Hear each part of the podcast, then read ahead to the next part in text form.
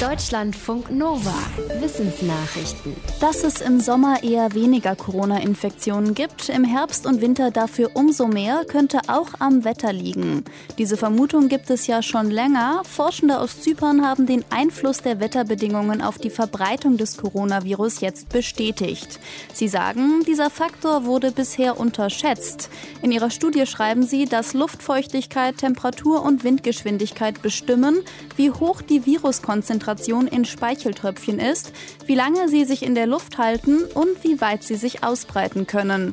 Demnach sind hohe Temperaturen im Sommer für die Übertragung des Virus eher schlecht, weil die Tröpfchen schneller verdampfen. Wenn es aber länger feucht und windig ist, fliegen die Tröpfchen mit den Viren ungehindert weiter. Dann können sie auch Menschen infizieren, die mehrere Meter entfernt sind. Die Forschenden sagen, im Rückblick hätte man mit diesem Wissen auch die starken Anstiege bei den Infektionen im Frühling und Herbst 2020 vorhersagen können. Das zeigen sie in ihrer Studie am Beispiel von Paris, New York und Rio de Janeiro. Auf unserem Planeten gibt es ähnlich viele Legehennen wie Menschen. Die allermeisten von ihnen leben in Legebatterien, in denen sie nicht einmal die Flügel ausstrecken können. Deswegen gibt es viel Kritik an der Käfighaltung. Einige Eierproduzenten warnen aber, dass ein Umstieg auf eine käfigfreie Haltung auch Risiken mitbringt, weil in solchen Stellen höhere Sterberaten bei den Hühnern zu beobachten seien. Drei Forschende haben sich diese Argumente jetzt genauer angeschaut und die aktuelle Studienlage dazu im Fachjournal Scientific Reports ausgewertet. Sie sagen, eine höhere Sterberate bei den Tieren lässt sich mit mehr Betriebserfahrung der Hühnerhalter ausgleichen. Die Legebatteriehaltung sei über viele Jahre darauf angepasst worden, dass möglichst wenige Hühner sterben. Das hätten die käfigfreien Betriebe erst aufholen müssen. Bei den aktuellsten Statistiken gäbe es keine Unterschiede mehr. Außerdem sagen die Forschenden, dass eine niedrige Sterberate nicht unbedingt bedeutet, dass es den Hühnern gut geht. Deutschland wird ganz schön viel geerbt. Das ist das Ergebnis einer Studie des Deutschen Instituts für Wirtschaftsforschung DIW. Demnach haben in den letzten 15 Jahren rund 10 Prozent aller Erwachsenen etwas geerbt oder eine größere Schenkung bekommen. Im Schnitt gab es pro Person beim Erbe etwa 85.000 Euro, bei Schenkungen 89.000. Das sind 20 Prozent mehr als 2001. Das DIW verweist darauf, dass die Erbschaftswelle die Vermögensungleichheit in Deutschland noch verschärft, weil ohnehin schon vermögende Personen noch reicher werden. Fast die Hälfte der Erbschaften und Schenkungen geht laut der Studie an die reichsten 10 Prozent der Erbinnen und Erben.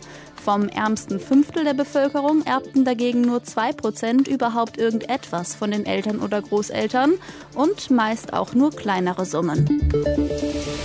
Brustkrebs ist inzwischen die weltweit häufigste Krebsdiagnose. Laut einer neuen Studie hat Brustkrebs damit Lungenkrebs überholt. Beide Krebsarten wurden letztes Jahr geschätzt bei jeweils rund zwei Millionen Menschen diagnostiziert.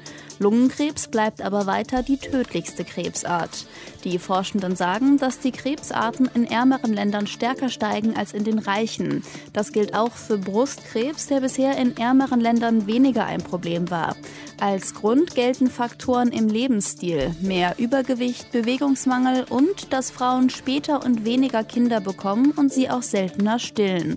Die Forschenden warnen, dass ärmere Länder mehr in die Krebsvorsorge und Früherkennung investieren müssen, damit ihre Gesundheitssysteme nicht von den Krebsfällen überlastet werden.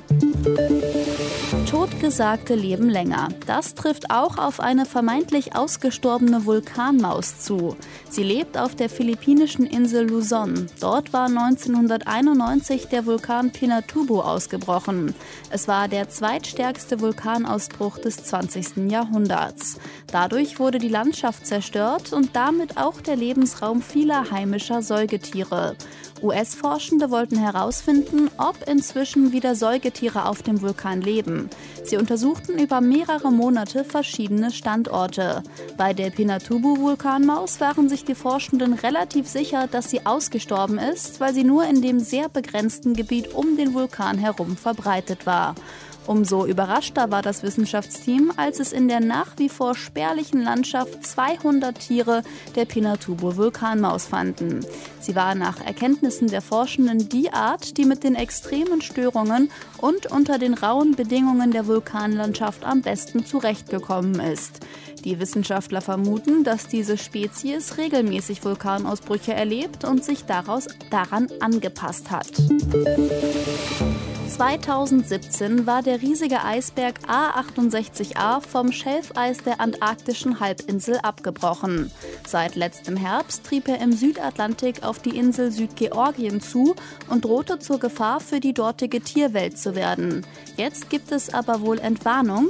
Die Europäische Weltraumorganisation ESA beobachtet den Eisberg mit Hilfe von Satelliten und berichtet, dass der Koloss immer weiter auseinanderbricht. Ende Januar hat er riesige Brocken verloren. Einer ist rund 50 Kilometer lang, zwei weitere 30 und 20 Kilometer. Damit misst er nur noch 60 Kilometer. Und es werden immer mehr Risse sichtbar. Außerdem deutet wohl alles darauf hin, dass der Eisberg und die abgebrochenen Teile inzwischen abdriften und sich von Südgeorgien wegbewegen. Fachleute, Fachleute hatten befürchtet, dass sich der Eisberg in den flachen Gewässern vor der Insel festsetzen könnte. Dann hätte es wahrscheinlich das Ökosystem am Meeresboden durcheinandergebracht und Hunderttausenden Pinguinen, Robben und Vögeln für Jahre die Wege zur Fittersuche versperrt. Deutschlandfunk Nova